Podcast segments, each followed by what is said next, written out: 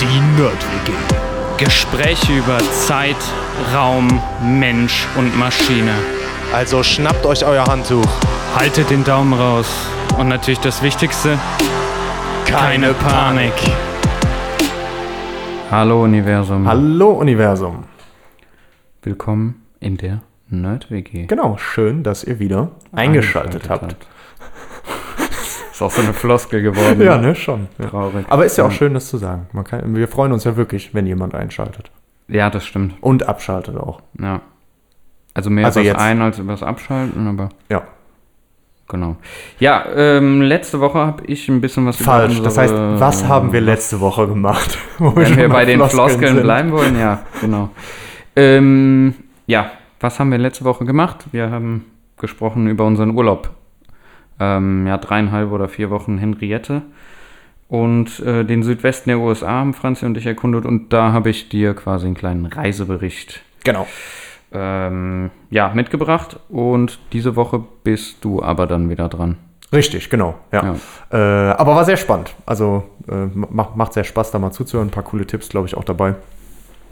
Das war schön und ja auch Ja. für mich so eine kleine Wiederholung, ne? Weil wir waren ja auch in der Ecke auf jeden Fall auch schon mal unterwegs. Das stimmt. Ja. Auf jeden Fall cool. Ja, ja äh, diese Woche geht es um mich und mein Holz.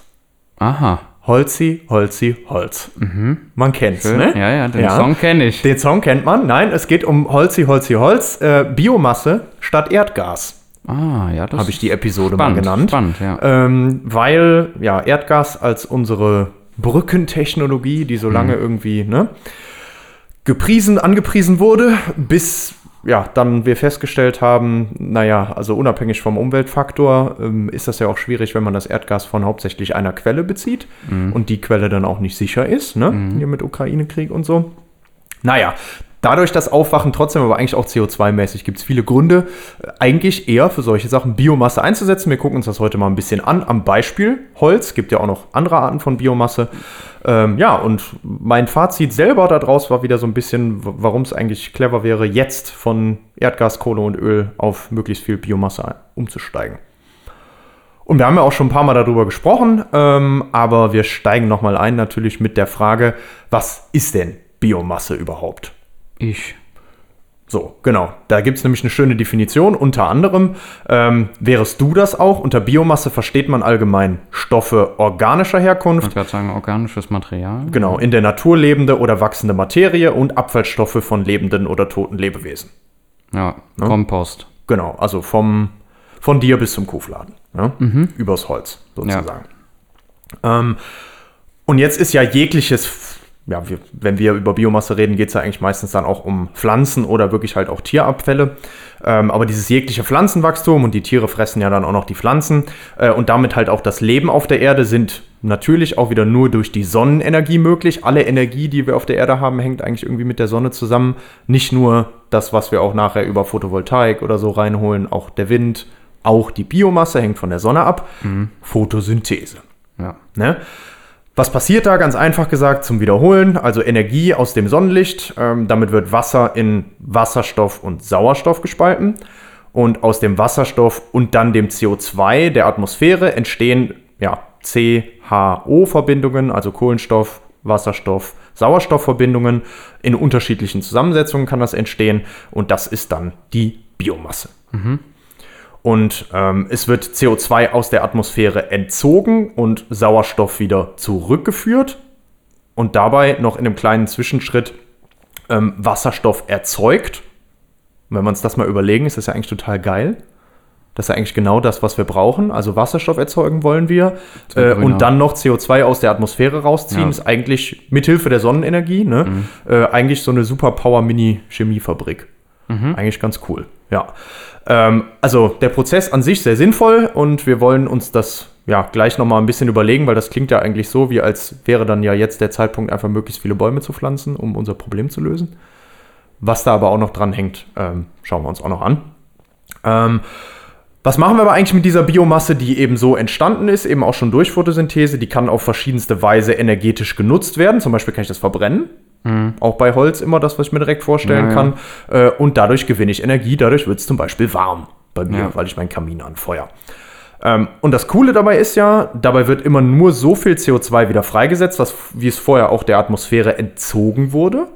Und das heißt natürlich, Biomasse ist erstmal klimaneutral, solange ich nur so viel nutze, wie ich auch nachher wieder nachwachsen lassen kann. Ja, das Dann stimmt, sind wir erstmal Also man sollte jetzt den CO2-neutral. Regenwald nicht abholzen und einfach verbrennen, aber ja, genau. genau.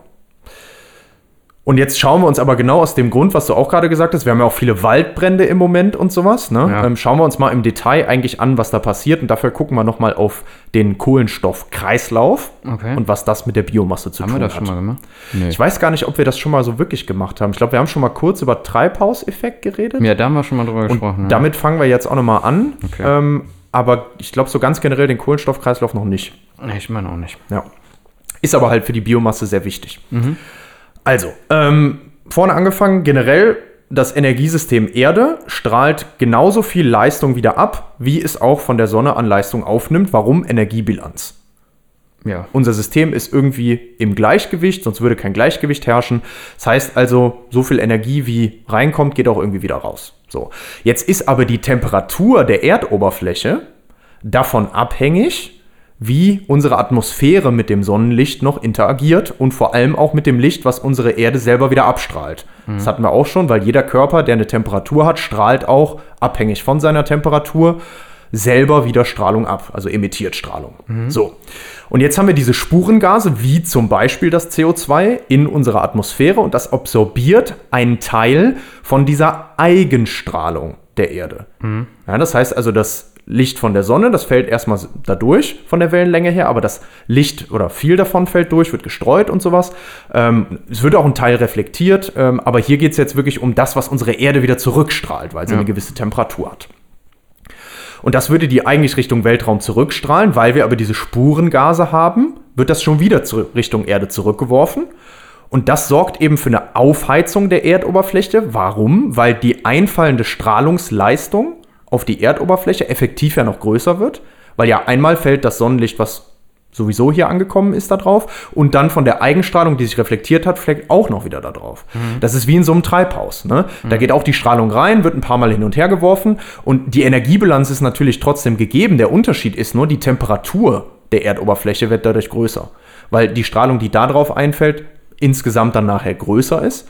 Ähm, ja, und obwohl die Energiebilanz natürlich, wenn sich das nachher wieder eingependelt hat, ähm, wieder genauso viel auch insgesamt rausgeht, wie von der Sonne vorher reinkam, ist aber der Unterschied in der Temperatur der Erdoberfläche.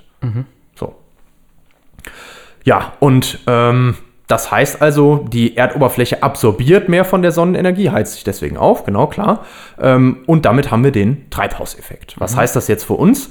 Der Anteil an Spurengasen in der Atmosphäre bestimmt die Temperatur auf der Erdoberfläche, weil das eben diese Reflexion Ja. und Absorption und damit wieder Strahlung auf unsere Erdoberfläche zurück beeinflusst. Und dieser Anteil an Spurengasen war in den letzten 10.000 Jahren bis hin zum Beginn der Industrialisierung ziemlich konstant. Deswegen hatten wir auch sehr konstante Temperaturen bei uns auf der Erde. Und der Effekt ist auch sehr wichtig, sonst hätten wir irgendwie minus 18 Grad. Äh, nee, oder minus noch irgendwas Grad. Und so haben wir irgendwie im Schnitt 15 Grad oder so. Ich weiß es gar nicht mehr auswendig genau. Aber so. Das So auch in dem Dreh, also auf jeden Fall, sonst hätten wir Minusgrade auf der äh, Erdoberfläche auf jeden Fall und natürlich auch total große Unterschiede zwischen Tag und Nacht. Ähm, und durch dieses Rückstrahlen haben wir halt viel konstantere Verhältnisse und auch einen Temperaturbereich, der für uns halt sehr angenehm ist. Und auch insbesondere eben Gleichgewicht für unser ganzes Ökosystem bedeutet. Ähm, ja, und was da halt war, ist, es lag ein stetiger Kreislauf vor, insbesondere eben auch vom Kohlenstoff, in dem sich diese Kohlenstoff oder halt dann CO2, also Kohlenstoffdioxidmoleküle, äh, in den verschiedenen CO2-Speichern der Erde bewegt haben. Also es gibt verschiedene Stellen, wie zum Beispiel eben ähm, die Ozeane, da sind über 38.000 Gigatonnen gespeichert. Ne? Also Giga ist ja Mega ist 10 hoch 6, Giga ist 10 hoch 9. Ne? Ähm, und nur 8, also im Vergleich zu den 38.000 Gigatonnen ähm, sind nur 860 Gigatonnen CO2 in der Atmosphäre. Also die Atmos äh, die, der Ozean oder die Ozeane sind ein riesiger Kohlenstoffspeicher, während unsere Atmosphäre eigentlich gar nicht so viel ähm, CO2 speichert oder in sich hat im Verhältnis, im Vergleich. Ne? Aber viel interessanter für uns als, weil wenn das konstant bleiben würde, wäre ja alles wie vorher, ist ja jetzt, wie viel fließt von einem Speicher zum anderen. Und da ist eben insbesondere auch unsere Vegetation, also die Pflanzenwelt, sehr ja. interessant, weil die kann ja auch Kohlenstoff, CO2 speichern und auch Kohlenstoff der Atmosphäre entziehen oder wieder zurückgeben. Ja. Deswegen, also diese Flüsse sind das, was für uns interessant ist. Und die sind eben auch wirklich besonders intensiv zwischen Vegetation, Ozean und Atmosphäre. Normalerweise entzieht die Vegetation der Atmosphäre jährlich etwa 440 Milliarden Tonnen CO2 durch den Photosyntheseeffekt. Das klingt ja eigentlich erstmal gut, das ist eigentlich erstmal viel. Das klingt ne? erstmal gut, ja. Ähm, und das bedeutet tatsächlich, dass die Vegetation in weniger als acht Jahren den gesamten Kohlenstoffvorrat der Atmosphäre absorbieren würde. Okay. Wenn es immer nur diese Photosynthese gäbe Ja, und nichts anderes wieder da reinkäme. Ist aber nicht so. Es gibt nämlich eine ebenso große Menge an CO2, die wieder zurückfließt. Thema Gleichgewicht. Und das ist durch die sogenannte Ökosystematmung Ja. und Verrottung von den Pflanzen und so weiter. Ja. Du kennst dich da wahrscheinlich auch so ein bisschen mit aus. Du bist ja auch im Garten ganz viel unterwegs. Ihr beschäftigt euch ja auch viel mit Nährstoffen, was wohin Ja, geht, was man dann auch mal liegen lässt und wie die Mikroorganismen damit umgehen. Einfach gesagt, atmen Pflanzen und Lebewesen, also nicht nur Lebewesen, sondern Pflanzen und Lebewesen, und setzen Energie frei durch die Aufnahme von Sauerstoff und Abgabe von CO2. Genau. Also sowohl diesen, CO, äh, diesen Photosyntheseeffekt, insbesondere beim Wachsen, Ja. ist das bei den Pflanzen ja auch so, ne? dann nehmen die viel CO2 auf, aber sie atmen eben auch. Auch je älter sie werden, irgendwann, wenn Wachstum einen Stillstand erreicht, dann ist es normalerweise auch so, dass die etwa so viel CO2 abgeben, wie sie auch aufnehmen. Ähm, oder wenn sie absterben und als Biomasse dann Verrotten. zur Verfügung stehen, verrotten, haben wir halt Mikrobi äh, mikrobielle Prozesse und die nehmen das wieder auseinander zu Wasser und zu CO2, die Biomasse, und das kommt irgendwann dann auch wieder in die Atmosphäre. Das heißt also, das bedeutet, Komposter ist auch immer ein gutes Beispiel. Kompost Ne? ist ein sehr gutes Beispiel, genau, da sieht man, wie es verrottet und Ja. theoretisch dampft das ja dann auch wieder hoch. Genau, du hast ja eine erhöhte Temperatur, es sind irgendwie, glaube ich, so 60 Grad teilweise sogar. Genau, Ja. Energie wird frei und halt auch CO2. Genau, die ganzen, also es sind ja verschiedene Gase, glaube ich sogar, ne? Ja. Unter anderem CO2. Ja. Oder generell halt Kohlenstoff wird auch wieder mit freigesetzt, sagen wir es mal so. Ja.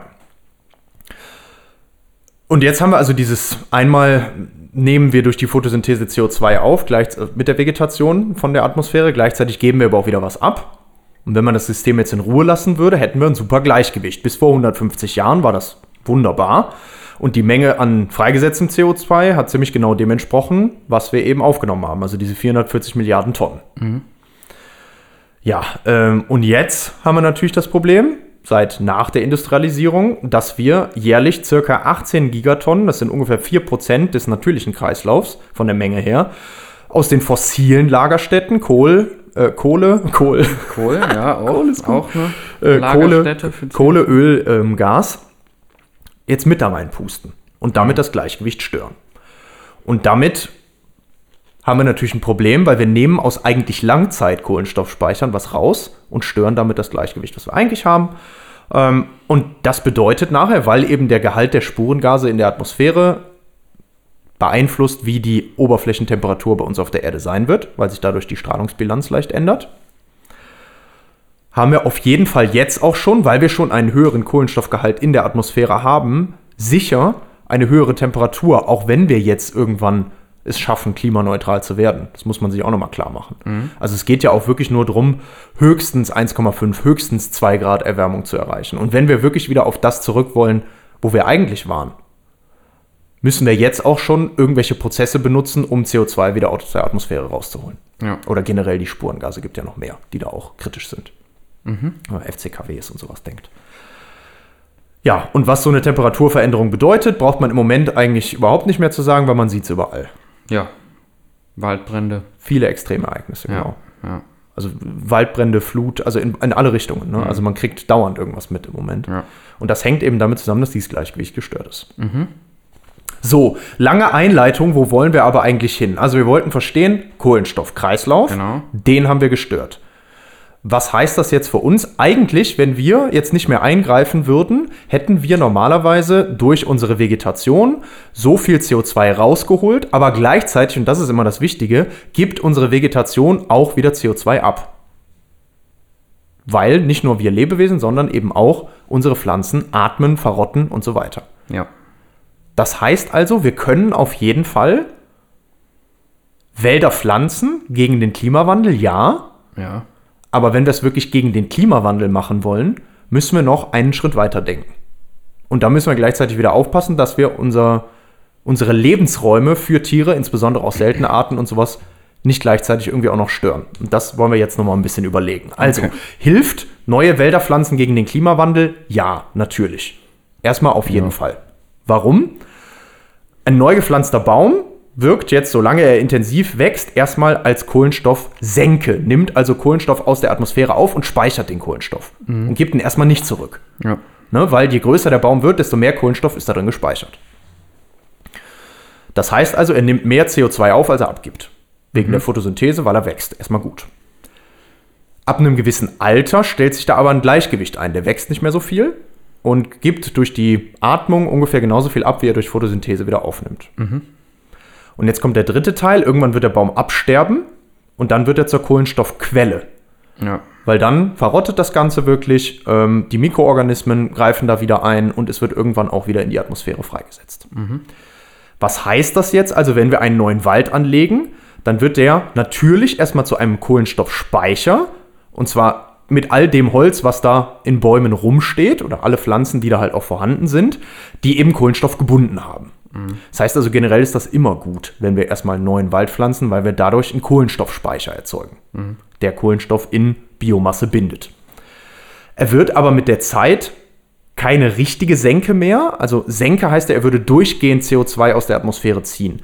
Macht er auch, aber er wirkt eben nur langzeitmäßig als Speicher, weil er irgendwann genauso viel abgibt, wie er aufnimmt. Dann haben wir zwar das CO2, was da in der, der Biomasse gespeichert ist, als Speicher da, aber wir zie- entziehen nicht kontinuierlich mehr CO2 der Atmosphäre. Das finde ich, muss man sich immer klar machen, Naja, weil das ganze System halt auch wieder CO2 oder generell Spurengase auch Entropie, ne? abgibt. Genau. Ja. Kommen irgendwann wieder zum Gleichgewicht. Und das ist, glaube ich, so der wichtige Punkt, wenn wir jetzt sagen, okay, wir wollen das irgendwie einsetzen. Natürlich könnten wir jetzt sagen, gut, wir pflastern einfach, also wir, wir versuchen so viel Natur wie möglich zu schaffen, um eben Kohlenstoff in Biomasse zu speichern. Aber es ist dadurch halt eindeutig, wir werden nicht durchgehend damit einen Effekt der Senke haben und wir können erst recht nicht das ausgleichen, was wir gleichzeitig an Öl verbrennen, an äh, Gas verbrennen, an Kohle verbrennen und damit wieder neu in die Atmosphäre schicken, weil wir können nicht immer weiter aufforsten. Die Bäume werden irgendwann nicht mehr immer größer. Wir haben irgendwann nicht mehr genug Fläche und so Ja, weiter. genau. Ist ja jetzt schon kritisch genug. Das ist das, was wichtig ist. Ja. Was sagt uns das aber, wenn wir jetzt Biomasse energetisch einsetzen wollen? Was wir machen können, und das ist, warum ich eben gesagt habe, wir müssen ein bisschen nachdenken, wenn wir Biomasse gegen, also oder für Klimaschutz einsetzen wollen. Wir können ja, anstatt das Holz verrotten zu lassen, das Holz ernten und dann mit diesem Holz klimaneutral, weil das CO2, was in dem Holz steckt, habe ich vorher aus der Atmosphäre gezogen.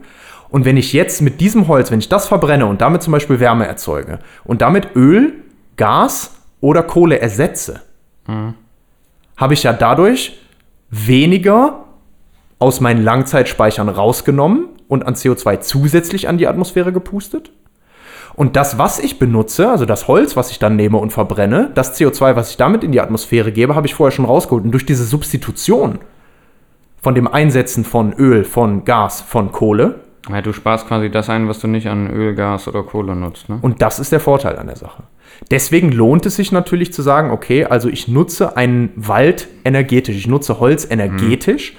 Ähm, und da Also- muss ich natürlich darauf Da achten. käme es dann, also man würde wahrscheinlich aufforsten Genau.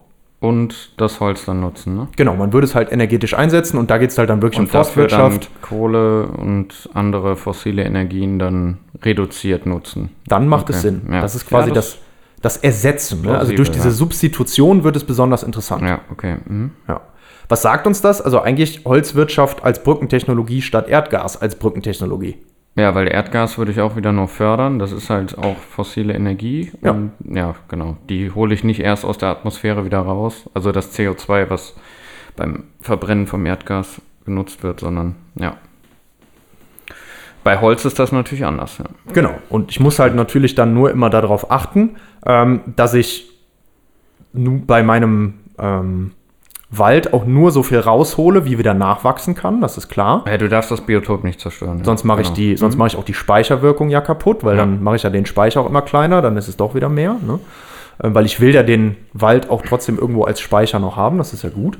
Und genau, und das ganze Ökosystem muss funktionieren. Ne? Ja. Also sonst bringt mir das auch Ja. nichts.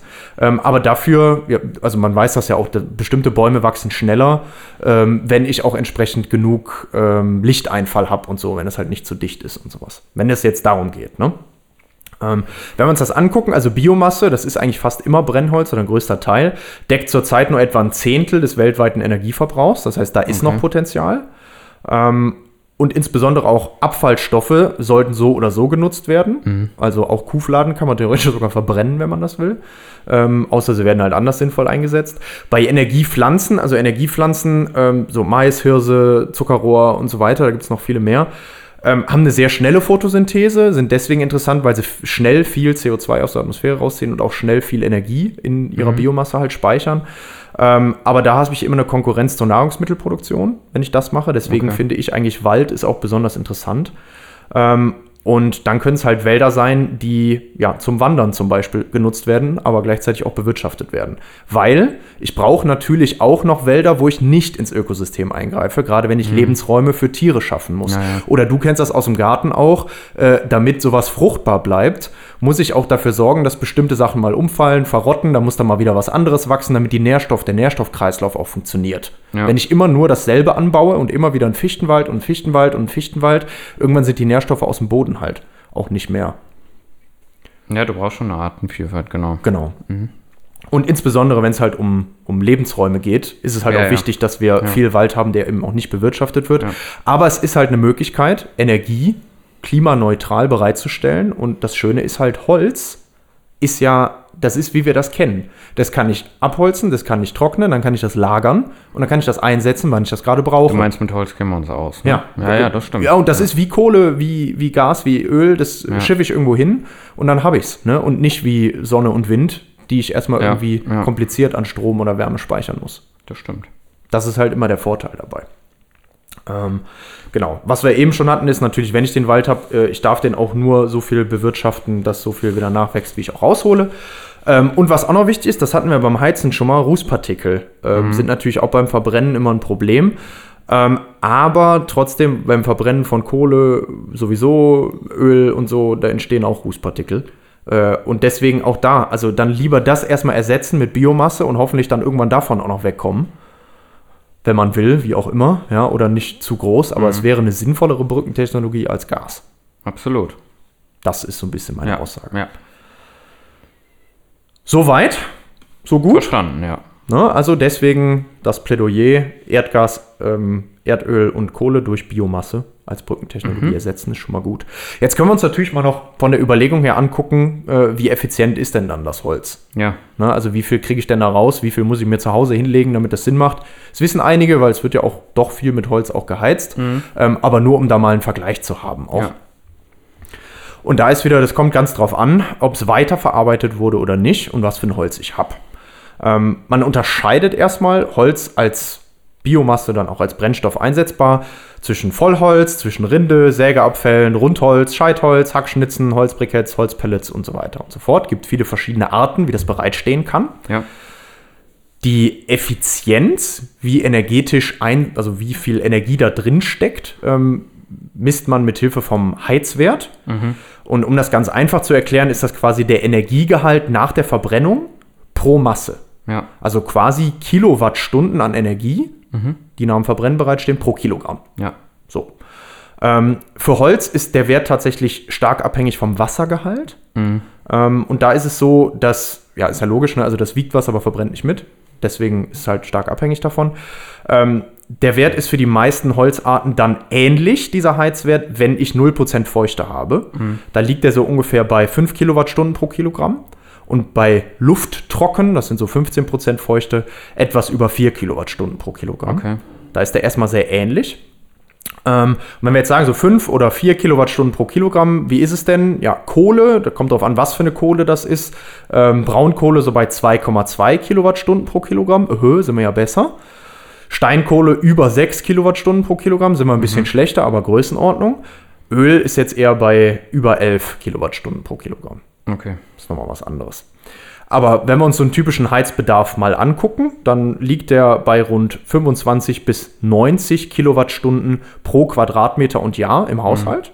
Also 25 bis 90 Kilowattstunden pro Quadratmeter pro Jahr. Ja. Das heißt also, wenn ich 100 Quadratmeter habe und dann 50 Kilowattstunden pro Jahr pro Quadratmeter annehme, also irgendwo mal so ein Wert in der Mitte, dann habe ich 5000 Kilowattstunden pro Jahr, die ich brauche.